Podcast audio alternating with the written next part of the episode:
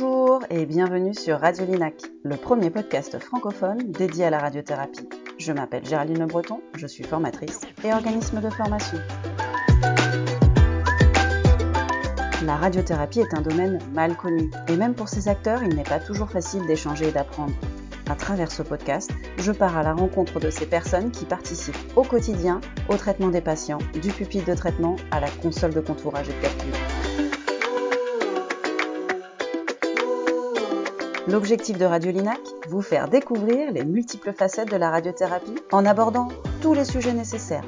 Nouvelles techno, nouvelles techniques, organisation, qualité, formation. Bref, on ne devrait pas s'ennuyer. C'est parti pour ce premier épisode. Je suis vraiment très heureuse de vous le présenter. Par contre, petit warning, il va falloir que vous soyez un petit peu tolérants parce que, je vous confirme, on apprend en faisant. Et du coup, pour cet épisode 1, il vous faudra supporter des bafouillages, les miens essentiellement, et mon montage encore un peu balbutiant. Mais que cela ne vous empêche pas de prendre plaisir à écouter Julien Feuillade, premier invité de Radio Lina, qui nous raconte comment il a décidé de suivre le cycle supérieur de management à l'EDEC Business School. Attention, on parle d'un cursus de deux ans qu'il a réalisé en parallèle de son travail de physicien médical au Centre Antoine Lacassagne. Il a obtenu début 2022 le titre de manager de développement commercial. Il nous raconte sa démarche, son expérience et ce que ces deux années lui ont apporté. Bonne écoute Bonjour Julien Bonjour Géraldine donc Julien, je vais commencer par euh, te remercier. C'est pas un exercice facile. Tu es notre premier invité sur ce podcast. Euh, euh, comme c'est le premier, il y aura peut-être des hésitations. Ce sera pas parfait, mais quand faut y aller, faut y aller. Donc, on se lance. Voilà, bah écoute, il en faut un. Hein. on va faire au mieux. Merci, merci d'avoir pensé à moi. tu avais un projet super intéressant et donc je suis très heureuse de pouvoir le faire partager, que tu aies accepté de le partager toi aussi. on va juste préciser qu'on se tutoie parce qu'on se connaît, parce que je t'ai vendu du matériel dans le passé. Oui, du très bon matériel, merci. évidemment, formidable, évidemment. Est-ce que tu veux bien tout simplement commencer par te présenter? Oui, avec plaisir. Euh, Julien, j'ai 39 ans, je suis physicien médical depuis une dizaine d'années au Centre Antoine Lacassagne à Nice. Euh, et depuis que j'ai commencé à travailler, ben, comme tout le monde, tu es mis face à tes responsabilités de, physicien déjà pour commencer. Et puis moi, on m'a euh, progressivement confié quelques tâches de, management, d'encadrement d'étudiants physiciens, etc. Et donc, euh, donc voilà, aujourd'hui, je suis adjoint au responsable de l'unité de physique du Centre Antoine Lacassagne. D'accord. Et donc, rappelle-nous, Antoine Lacassagne, il y a deux sites? Oui, donc le centre Antoine Lacassagne, c'est un centre de lutte euh, contre le cancer, c'est celui de la ville de Nice. Il est réparti sur euh, deux sites géographiques. Euh, c'est la, la, même unité de physique et la, même unité de radiothérapie, le même département. il y a le site Est sur lequel moi je travaille, où il y a la radiothérapie conventionnelle avec des accélérateurs, des tomothérapies, de la curithérapie, radiothérapie de contact, euh, et sur le site ouest, il y a de la stéréotaxie avec le, avec le cyberknife et de la protonthérapie de basse et de haute énergie. Bon, donc euh, une large proposition, on va dire, de, de solutions. Oui. Alors, avant de rentrer un petit peu dans le vif du sujet, je, vais te poser deux petites questions qu'on va essayer de faire rituel. Alors, je ne sais pas si j'y arriverai, mais on va le tenter. Euh, première question, est-ce que tu peux euh, peut-être essayer de nous expliquer euh, comment toi, tu présentes ton travail à des personnes qui ne sont pas familiers avec ce qu'est la radiothérapie? Oui, j'aime bien faire l'analogie avec les pharmaciens parce que on a assez facilement la possibilité d'imaginer un, un, médecin qui fait une prescription avec une notion de dose. Tu vois, il va y avoir le dosage d'une molécule euh, avec un, ça va être trois fois par jour par exemple pendant sept jours, et on va, on chez le pharmacien avec notre ordonnance et lui il va préparer euh, finalement, euh, il va préparer un dosage médicamenteux. Donc j'aime bien, on, fait souvent l'analogie avec les pharmaciens et j'aime bien ça parce que on comprend finalement qu'il y a une notion de dose prescrite et de dose qu'on va administrer, et le physicien est responsable de la dose qui va être administrée. Donc euh, en tout cas la dose calculée. Donc par rapport à ça, euh, j'aime bien ce parallèle. Euh, par contre, ça, il y a deux types de comportements vis-à-vis de cette description. Il y a ceux qui imaginent ou qui savent à peu près ce que sont les rayons et qui mhm. euh, me, me, projettent du coup dans un, dans un service avec des machines et euh, quelque chose d'un peu technique. Et il y a ceux que j'ai projetés en fait euh, chez le pharmacien qui m'imaginent plutôt dans un labo à faire des dosages de chimie ou de biologie. et bon, voilà, donc j'arrive je, à réexpliquer peut-être le côté, le côté calibration de la machine euh, du coup, j'utilise par exemple euh, le parallèle qu'il y a avec euh, le, compteur de ta voiture, le compteur kilométrique, qui doit afficher 100 km/h. Et voilà, nous, si ça affiche 100 km/h, notre responsabilité, c'est que la, voiture roule à 100 km/h. Si elle est en réalité à 105 ou à 98 km/h, ça quelque part c'est mal calibré et donc on ne va pas respecter la prescription médicale, par exemple. Bon alors, euh, je te cache pas que je pense que je vais te piquer les deux analogies euh, parce que je l'ai bien trouvé. Alors, euh, l'analogie de, de, la voiture, j'avoue que, alors c'est peut-être aussi un défaut parce que moi j'ai beaucoup fait des mesures avec les physiciens quand je vendais du contrôle qualité. et donc, j'ai beaucoup cet aspect en tête de la partie euh, où vous êtes avec la machine, en fait, où justement, comme tu parles de calibration, de vérification.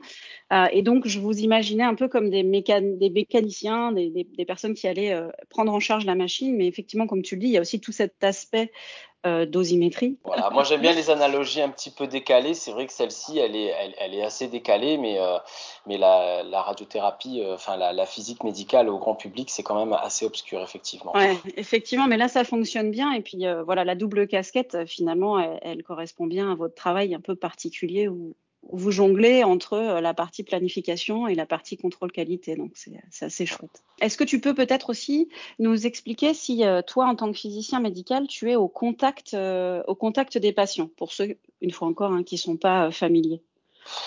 Alors, c'est une bonne question parce que quand tu dis que tu es un pharmacien du rayon, effectivement, on peut s'attendre à ce que bah, le patient vienne te voir directement pour que pour que tu puisses respecter la fameuse ordonnance. Et en fait, pas du tout. Nous, on est plutôt, je dirais, des, hommes et des femmes de l'ombre dans la mesure où, en fait, quand le patient va rencontrer le, radiothérapeute pour sa consultation, ensuite, il va avoir un scanner de repérage, un scanner de, dosimétrie qui va être réalisé par les manipulateurs. Et donc, le, patient, il aura vu ces deux corps de métier, il va, il va rentrer chez lui et c'est à partir de là que nous, on va rentrer dans le process, parce que nous, on va travailler sur les images du patient. Et, on va faire euh, toute la planification, les calculs, etc., jusqu'à ce que le plan soit validé à la fois par le médecin et le physicien. Et c'est à partir de là que le patient va revenir pour sa première séance de traitement, et il va à nouveau rencontrer des manipulateurs. Donc au final, euh, le patient, il est au contact tous les jours avec les manipulateurs et avec euh, les médecins, les internes, il voit tous ces corps de métier. Et le physicien, finalement, quand il nous voit, c'est-à-dire que, par exemple, moi, quand j'arrive dans une salle de traitement, euh, c'est euh, pour répondre à une interrogation, peut-être sur le plan, une question technique, il y a un petit problème informatique, il y a un petit interloque sur la machine et voilà, je, viens plus pour résoudre un, petit problème, répondre à une question à un instant T que vraiment une interaction avec le patient. Par rapport à ça, on a vraiment une casquette plutôt technique, je dirais. Et tu crois qu'ils sont conscients euh, de, de votre existence, les, patients? Ou est-ce que quand ils te voient dans le service, ils te prennent pour euh, probablement euh, un, médecin, tu vois ou... Souvent, souvent quand j'arrive en salle, on me dit bonjour docteur. Je dis merci, merci beaucoup.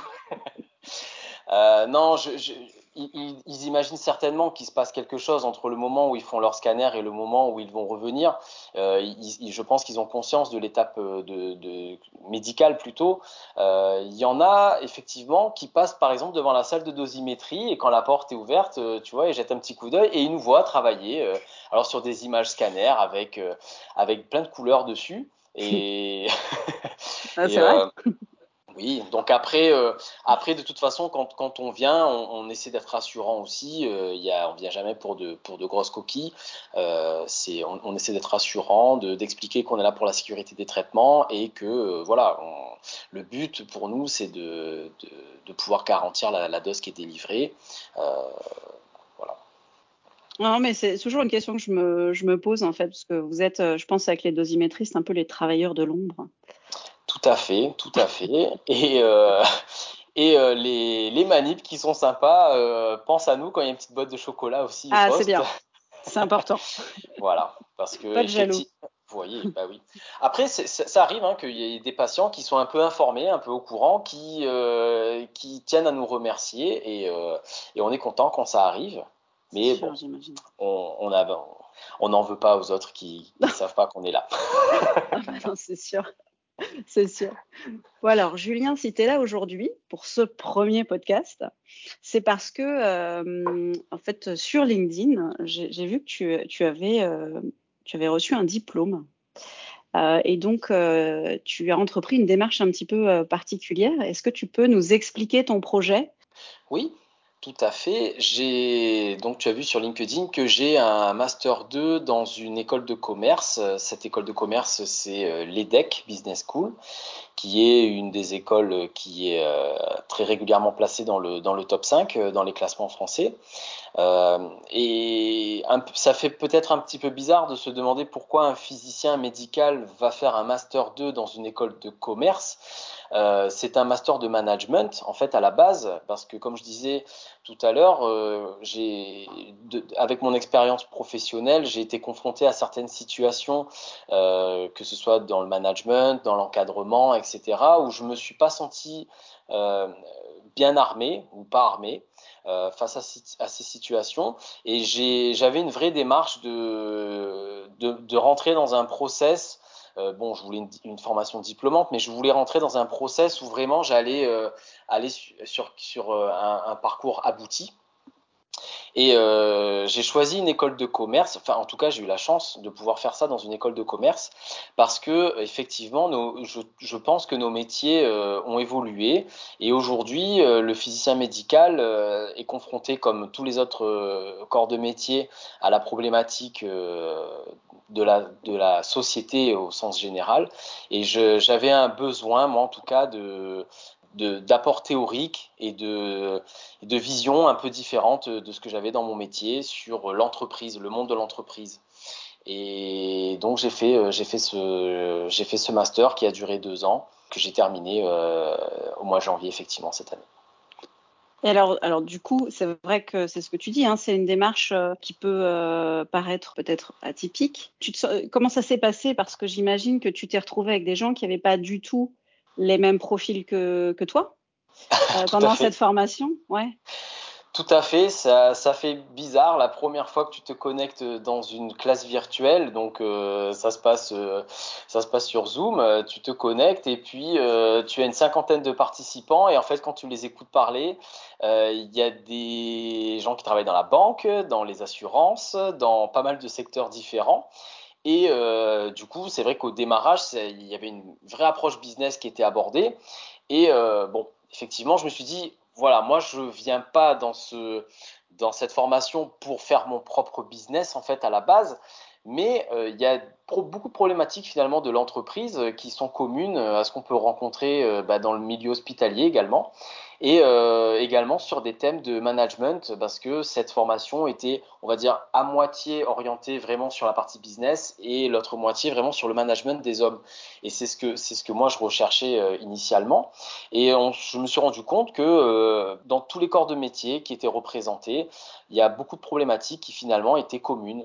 Alors c'est sûr que je me retrouvais pas moi à calculer euh, des, euh, des, business plans euh, dans le monde de la banque, mais bon il y a, un petit côté qui touche aussi le métier de physicien médical dans la radiothérapie à travers les différents parallèles qu'on qu'on puisse faire en ce qui concerne la partie business que je trouve intéressant. Est-ce que tu as eu la sensation que ça t'a permis d'être peut-être euh, mieux armé ou de pouvoir euh, mieux décrypter certains éléments de langage ou, euh, ou de fonctionnement? Par exemple, je me projette tout de suite dans tout ce qui est, évidemment, hein, je viens du côté obscur de la force, mais tout ce qui est achat de matériel, par exemple, acquisition, gestion, gestion peut-être de projet, ce, ce, genre de choses. Est-ce que de, de ce côté-là, ça t'a apporté quelque chose?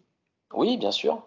Bien sûr, on, a une, une, vingtaine de modules qui durent une, 20 heures au minimum, euh, dans lesquelles on aborde plusieurs thèmes qui vont être le contrôle de gestion, le, risque juridique de l'entreprise, etc. Et on, finalement, on, prend beaucoup de hauteur et on se rend compte des difficultés vraiment majeures qu'il y a à être euh, vraiment dans le top management. C'est quelque chose qu'on ne voit pas forcément quand on est dans notre service, la tête dans le guidon. Et voilà, par rapport à ça, c'est vrai que ça fait prendre beaucoup de recul, beaucoup de hauteur. Et au final, euh, on, on cerne beaucoup mieux, en tout cas, les, difficultés qu'il y a euh, dans les entreprises. Et, encore une fois, euh, oui, j'ai un regard qui a, qui a complètement changé là-dessus. Euh, j'ai acquis du vocabulaire, par exemple, le besoin en fond de roulement, je ne savais pas du tout ce que c'était.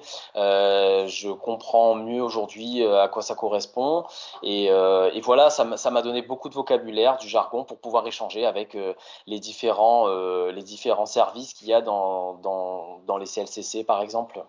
Tu veux dire en interaction, j'imagine, avec, je ne sais pas moi, les biomèdes, peut-être avec le service achat. Voilà, par exemple. Par exemple, je, je, je, comprends un peu mieux quand même aujourd'hui ce qu'ils font.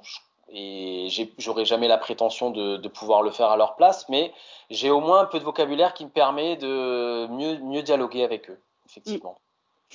Et alors donc ça c'était l'aspect un peu on va dire business et puis peut-être euh, euh pluridisciplinarité euh, sur, sur des sur des projets qui vont faire intervenir différents services.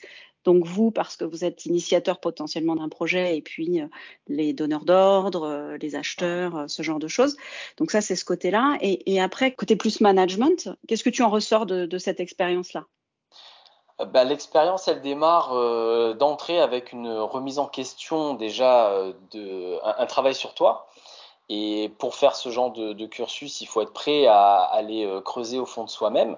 Euh, et déjà pour commencer, ça a été très enrichissant parce que j'ai eu la, possibilité de passer des tests émotionnels, des tests d'analyse, euh, etc., qui m'ont donné un, profil entre guillemets, qui ont mis en avant mes, points forts, mes, points sur lesquels je pouvais m'appuyer pendant les deux années, et puis mes points d'amélioration parce que comme tout le monde, on a des points d'amélioration. Euh, et d'ailleurs, on a, on a tous des points forts qui sont pas forcément euh, faciles à identifier non plus. Euh, euh, et, on, a, on met en place une stratégie pour essayer voilà, de, de, s'appuyer sur les points forts et progresser sur ces points d'amélioration pour pouvoir euh, travailler avec les, les, autres collaborateurs. Donc déjà en première approche, ça, ça a été très, très intéressant et très important. Et ensuite, au fil du, du cursus, euh, je me suis construit une petite boîte à outils euh, dans laquelle j'ai pu insérer euh, des, outils de gestion de conflits, etc. des choses qui, vont m'apporter ou qui m'ont apporté d'ailleurs un, peu plus d'éléments. pour gérer au quotidien ce qu'on peut faire en équipe, par exemple par rapport à tout ce que tu me dis, en fait, je, me demande si à un moment, il n'y a pas ce petit côté Inception, tu sais, où tu te vois en fait euh, par rapport à ce que tu es en train d'apprendre ou, ou, en train de, de, de comprendre et, et tu, rentres, tu, reviens le lendemain dans ton service et tu dis mais, mais c'est exactement ça. ah si, c'est euh, si, si, c'est une très bonne.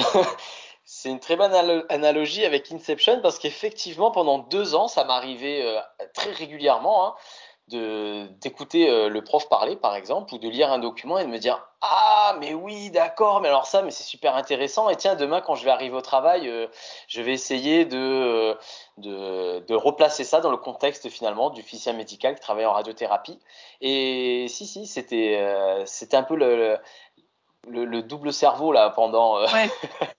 pendant deux ans, c'était assez marrant et ça m'a ça m'a permis de d'ailleurs de faire euh, d'être agile par exemple, de faire preuve d'agilité quand face à le Covid nous a apporté beaucoup de d'adaptation euh, euh, sur des projets, sur enfin sur la vie de tous les jours. Il a fallu s'adapter en permanence. Et euh, j'étais en plein dans cette période où, euh, bah, du coup, tiens, tac, tu rebondis, euh, tu fais preuve d'agilité parce que justement, tu, étais dans un autre, dans un autre contexte que tu as, que tu as projeté dans, ton, dans ta journée du, lendemain. Et, et si, si, si, si, Inception, c'est pas mal. Alors, du, du coup, c'est, en fait, j'ai cette idée-là parce que je reprends ma casquette de formatrice. En fait, en formation, on dit qu'une bonne formation, c'est une formation où il y a une mise en pratique. Et donc là, j'ai l'impression, ça devait être une très bonne formation parce que euh, il y a eu de la mise en pratique très régulière et puis euh, très rapidement. Et on dit que c'est ça qui fait qu'une formation fonctionne. Donc, euh, j'en conclus que cette formation, elle a dû vraiment t'apporter beaucoup parce que tu as pu mettre en pratique très vite les outils ou, les notions que tu apprenais. Exact. Mmh. Euh, et ces deux ans, comment, comment ça s'est, ça va C'était pas trop dur parce qu'a priori c'est une formation que tu as fait en parallèle. C'est ça de, de, ton travail au quotidien de physicien médical. Du Tout coup, à comment fait. ça va T'es pas trop fatigué bah, J'étais content que ça se termine parce qu'effectivement, ça a été deux années euh, non-stop, hein, il n'y avait pas de pause. Euh, ça a été deux années euh, très intenses, mais très, très enrichissantes. J'ai appris énormément de choses. Je me suis régalé vraiment à le faire. Il y a eu des moments un peu difficiles, le soir, le week-end, des petites, des petites baisses de morale, mais le, le, le programme est construit. En fait, tu travailles avec une équipe pendant deux ans. Donc moi, j'étais dans une équipe de cinq personnes euh, dans lesquelles euh, il y avait un chirurgien, il y avait un parfumeur, il y avait un, quelqu'un qui est dans la, dans la prévention de, dans, dans les constructions euh, dans le bâtiment et un commercial dans une société d'hélicoptères. Et euh, ça, c'est important parce que finalement, on a travaillé en équipe, on se connaissait pas du tout à la base, et on a travaillé en équipe pendant deux ans. Et tu vois finalement que dès qu'il y en a un qui a un petit coup de mou, il y en a toujours un autre qui relance. Mm. Et, euh, et, ça a été super important de pouvoir faire ça, de pouvoir partager ça avec avec les collègues que que je, que je salue si jamais ils écoutent le podcast. on s'est régalé. On, on, en a, on a passé des moments très, très, très compliqués, mais au final, ça a été vraiment une super expérience. Et euh, le petit regret qu'on a eu finalement avec le Covid, c'est que euh, on s'est vu que cinq fois, je crois, sur les deux ans. Euh, alors en vrai. En vrai. Alors qu'on faisait des réunions hebdomadaires et qu'on que les week-ends on, on échangeait, etc. C'est c'est le petit regret. On espère avoir une, remise de diplôme euh, pour euh, matérialiser un petit peu, pour concrétiser un petit peu tout ça. Euh, on n'a pas encore la date, mais on espère que ça va se faire. On, vous, le souhaite. Ça concrétise aussi l'aboutissement de ces deux ans et de ce travail, de ce travail fait, fait ensemble aussi. Enfin, c'est oui. important. Oui, et puis tu, tu, vois, avec eux, on a vraiment échangé sur des, sur, de manière informel entre guillemets, c'est-à-dire que c'était, il y a des choses qui étaient en dehors du cadre de la formation. Et on s'est rendu compte qu'on a quand même, même si on est dans des secteurs complètement différents, on a quand même de, de, de, des problématiques qui sont assez, euh, assez communes. On arrivait à faire des parallèles sur, sur ce qu'on vit au quotidien dans, dans, nos métiers. Et, euh, oui, on a, on a tous appris aussi les uns des autres parce que dans certaines situations, on pouvait se dire Ah ben tiens, tu vois, moi, il y a un truc un peu un peu euh, comparable qui m'est arrivé. Et voilà ce qu'on a mis en place dans mon, dans mon entreprise euh, pour pallier à ça. Ah, ok, super. Et on, on a beaucoup échangé. C'était, c'était vraiment, euh, vraiment enrichissant. Cette, cette, formation, aujourd'hui, qu'est-ce que tu en ressors? Est-ce que ça t'a changé toi? Ou ton approche de ton métier peut-être, ta relation aux autres? Je, je, dirais que ça m'a apporté beaucoup de choses. Euh, je peux pas faire une liste exhaustive, mais si, vraiment je dois te citer, euh, je dois en retenir deux, ça a changé ma vision vraiment de l'entreprise au sens large, comme je te disais. J'imagine encore mieux aujourd'hui une collaboration euh, vraiment entre les, différents services que compose l'entreprise, parce que euh, quand un quand un étudiant physicien arrive en radiothérapie, euh, on lui fait passer un petit peu de temps avec euh, les médecins pour qu'il puisse voir le relationnel que va avoir le médecin avec le patient, il, puisse identifier. ce que c'est un patient C'est pas que des images scanner.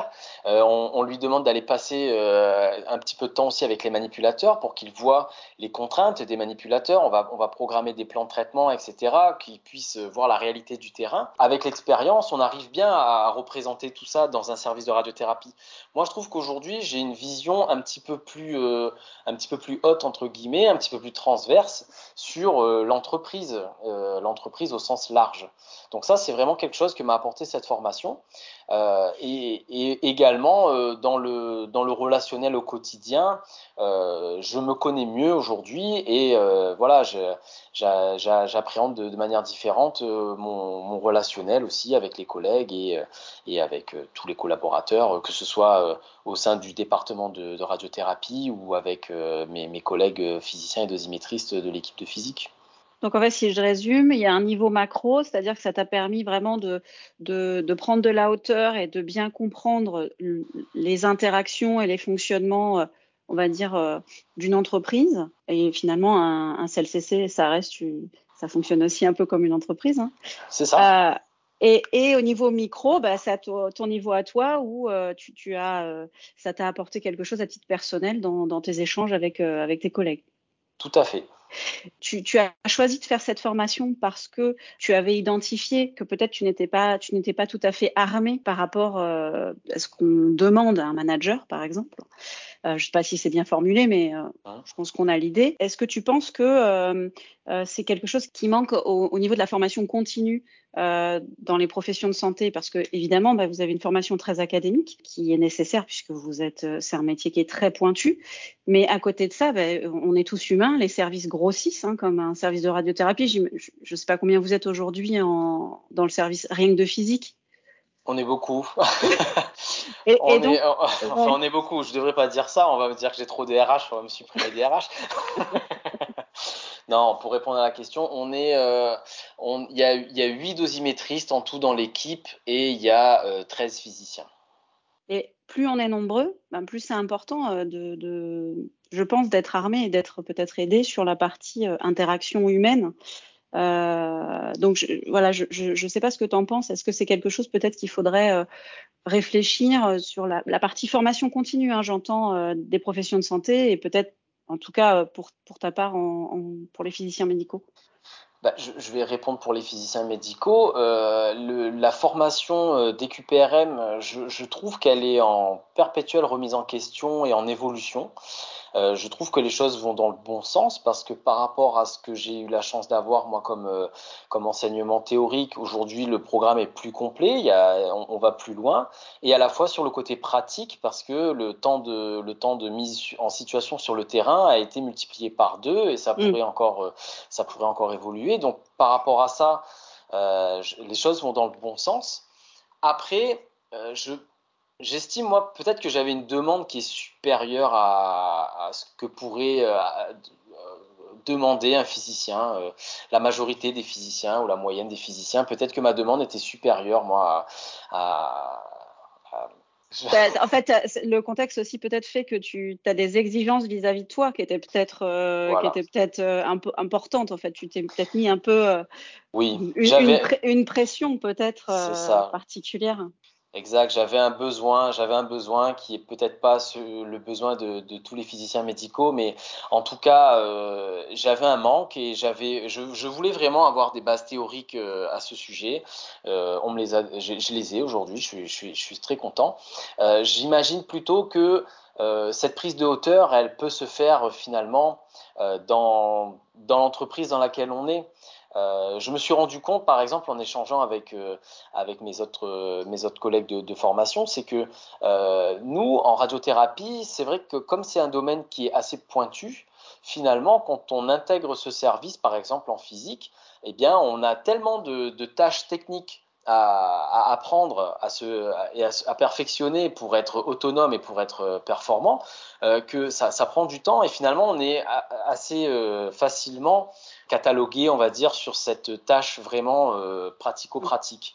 Et c'est normal, c'est normal parce que euh, on, est là pour ça.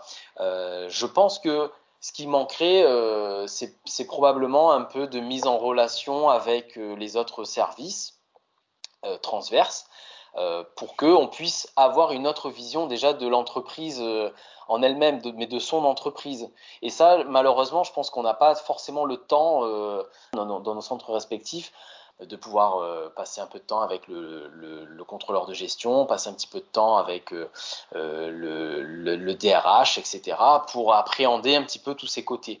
Si le, DRH me dit j'aimerais bien passer une journée avec le physicien médical, moi c'est avec plaisir. C'est avec plaisir parce que je trouve que l'échange est super important à ces, à ces niveaux-là, mais il faut qu'il ait le temps de pouvoir faire ça. Alors en fait, alors juste c'est rigolo parce que c'est rigolo, je ne sais pas. Mais en tout cas, euh, euh, dans le privé, on fait ce qu'on appelle des onboarding. C'est très très à la mode le onboarding et donc généralement, alors je peux parler d'expérience personnelle dans la dernière structure dans laquelle j'étais, on nous a présenté l'ensemble des services de la société pour comprendre qu'est-ce que fait le légal, qu'est-ce que qu'est-ce que font les RH, qu'est-ce que fait le support et c'est une présentation qui peut être rapide mais malgré tout qui te permet en fait d'avoir un point de contact dans chaque service et puis de comprendre ce qu'ils font. Et finalement, ce que j'entends, c'est que ce, serait peut-être déjà un bon point de départ, ce serait de mettre en place une sorte de système d'onboarding pour pouvoir échanger aussi, euh, faire connaître chacun sa profession à l'autre. Oui, c'est euh, une très bonne idée. Ça, comme, j'ai l'habitude de le dire, ça fonctionne parce que finalement on se connaît malgré tout. Hein. Euh, je ne veux pas donner l'image du physicien qui est au fond du couloir et euh, qui ne discute pas avec, euh, avec les autres, mais on y arrive puisque finalement quand on fait des projets sur des, sur des remplacements de, matériel ou, ou autre, il y a forcément à un moment donné, on va, on va discuter euh, du, du, business plan, etc. Et on, on, connaît les rôles et les fonctions de chacun, mais c'est vrai que on, ce que je veux dire, c'est qu'on a peut-être du mal à appréhender les difficultés finalement qu'ils vont rencontrer, parce que euh, parce qu'on n'est pas euh, on n'est pas forcément conscient de, de, manière pratico-pratique de ce qui se passe en fait dans, dans le quotidien mm. du voilà de chacun de chacun. On a une idée un peu large. Et moi, à travers les différents exercices, les différents, euh, tout ce que, tout ce que j'ai pu faire, ben, j'avais des applications vraiment concrètes de chaque de, problématique. Euh, par exemple, hein, on, faisait des workshops euh, où il y, a une entreprise qui venait et qui avait une vraie problématique et qui nous soumettait en fait, qui nous soumettait ça pour qu'on puisse euh, proposer des solutions. Donc du coup, c'était des sociétés qu'on connaissait pas forcément. Donc tu, rentres dans un process où tu essaies de comprendre l'environnement de cette société et euh, avec les, outils théoriques qu'on t'a donnés, tu essaies de, trouver des pistes de, solutions. Euh, par exemple, une société qui était ultra spécialisée dans un domaine, dans un domaine et qui se qui était bien placée sur le marché et qui se posait la question est-ce que je dois me diversifier? C'est-à-dire, est-ce que je dois finalement proposer autre chose ou alors il faut surtout pas que je le fasse Mm. ben, tu vois, de réfléchir en groupe euh, sur ces problématiques, finalement, ben, tu te projettes un petit peu sur ce que tu fais et tu as des cas vraiment concrets euh, que, que, tu peux euh, discuter et analyser. Voilà, donc ça, je trouvais ça super intéressant. Chose qu'on n'a pas le temps. Voilà, on n'a pas le temps de faire ça tous les jours quand on vient travailler. c'est sûr, c'est sûr. Mais c'est vrai que ça doit être intéressant et puis aussi de sortir de son propre contexte, de changer un petit peu les mécanismes de réflexion. Et euh, j'imagine que quand tu reviens dans ton service, ben, du coup, tu as une dynamique aussi qui est différente et puis peut-être euh, voilà euh, chercher des solutions. Enfin, ça, ça, doit être ça doit être assez intéressant aussi comme dynamique à, à mettre en œuvre. Aujourd'hui, là, ça fait combien de temps que cette formation est terminée? Euh, bah, Aujourd'hui, ça fait trois mois qu'elle est officiellement, qu'elle est officiellement terminée. Tes prochaines euh, pistes de réflexion, on va dire, après euh, ce beau projet, parce que c'est un, et c'est un gros projet aussi. Oui, c'est un, un, gros projet. Moi, en piste de réflexion, j'ai j'aimerais bien, euh, comment dire, faire sortir un petit peu le, le physicien et le dosimétriste de, de l'ombre, les mettre un petit peu en lumière euh, sur ce qu'on fait. Sur ce qu'on fait, parce que tu, me demandais comment je décris au, grand public, entre guillemets, le métier de physicien médical. Je, reste persuadé que dans la structure dans laquelle je travaille, il y a beaucoup de, de membres de, l'institution qui ne savent pas ce que fait un physicien médical. Donc, euh, peut-être mettre un petit peu en lumière déjà en local notre bah, notre cœur de métier, ce qu'on fait. Oui, bah, c'est un petit peu ce que tu disais. On, on est chacun euh, dans, dans son service avec ses problématiques et on ne réalise pas forcément euh, ce qui se passe à côté. Et puis, bah, si, si, ton travail, et vous, vous êtes vraiment, je pense, des travailleurs de l'ombre. Bah, oui, bah c'est voilà, c'est savoir valoriser un petit peu son travail parce que au, au, quotidien, voilà, comme je te disais, cette formation, elle m'a fait prendre beaucoup de hauteur parce qu'au quotidien, on est quand même la tête dans le guidon. Euh, on fait, euh, voilà, on fait de la, on fait de la planification de traitement, on fait du contrôle qualité, on fait, euh, on essaie de faire un petit peu avancer les projets, etc. Mais on est vraiment absorbé par quand même notre routine. En tout cas, c'est important pour toi de valoriser le métier, le, métier de, de, physicien médical, j'allais dire medical physiciste, de physicien médical, one again. Of course, de physicien médical qui est encore un petit peu euh, mal connu. Oui. C'était c'était très intéressant. Est-ce que on aurait oublié des choses que tu aurais voulu aborder auxquelles j'ai pas forcément pensé là sur ce sur notre échange? J'ai peut-être une petite anecdote. Euh, j'ai peut-être une petite anecdote. Euh. J'adore les anecdotes. Alors là, vas-y, vas-y. Parce que comme je, moi j'aime bien les, les, les, choses un petit peu décalées, euh, j'ai eu la, le privilège de faire un, un séminaire avec, qui était animé par Robert Diltz, qui est un, un, consultant américain qui a beaucoup travaillé sur la PNL. Et donc lui parlait beaucoup de, de leadership conscient, etc. Et euh, sur une conclusion d'un petit module dont il parlait, euh, il, a, il a prononcé un mot magique pour moi. Il a dit euh, il faudrait être capable de, de, se modéliser, de modéliser son comportement en fonction de la situation et du contexte pour pouvoir donner la, la meilleure, la meilleure version de soi-même. Et alors moi, tu vois, le, mot modéliser, ça m'a. Ça m'a tout de suite euh, fait réagir parce que je lui ai dit bah écoute c'est super intéressant. Nous notre, une partie de notre métier c'est de modéliser des machines pour pouvoir être capable de, prédire de manière précise euh, comment va se distribuer la dose dans, certaines enfin dans, dans, toutes les conditions qu'on peut imaginer pour les traitements. Et euh, j'avais jamais imaginé me modéliser moi-même en fait Et j'ai trouvé ça, euh, ça fait partie des petites, euh, des, des, petites choses qui m'ont fait sourire, qui m'ont fait sourire et, et, que je retiens. Tu vois, ça m'a marqué parce qu'effectivement, en fait, c'est super intéressant comme approche. Et, euh, et voilà, me, se modéliser soi-même, j'avais trouvé ça sympa. Et puis j'imagine que ça n'a pas du tout eu la même, enfin le même impact peut-être sur tes collègues qui modélisent pas forcément de la dose au quotidien? Tout à fait, parce que quand on en avait débriefé avec mes collègues justement, ils me disaient ah mais ça c'était super intéressant, tu vois. Je dis oui, je suis d'accord avec toi, c'est euh, mais moi ce qui m'a marqué c'était pas ça en fait. moi parce que eux voilà le, fait de modéliser, bon ils trouvaient ça bien, mais bon voilà. Moi je dis ouais, Moi, ça, toi c'était toi c'était hyper concret hein, en fait, tu fais ça au quotidien, ah, c'est sûr.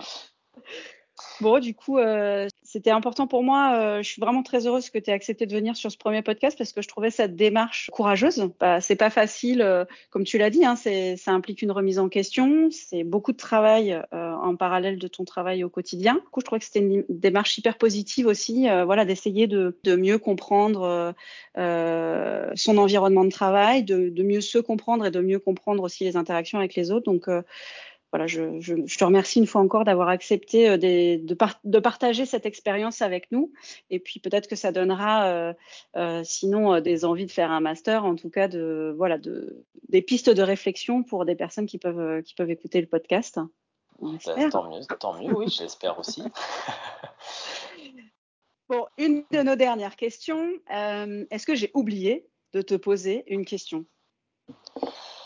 Euh, ben, je pensais que tu allais me demander si, avec tout ça, euh, est-ce que je me considérais aujourd'hui peut-être comme le super manager, euh, le manager idéal, quoi.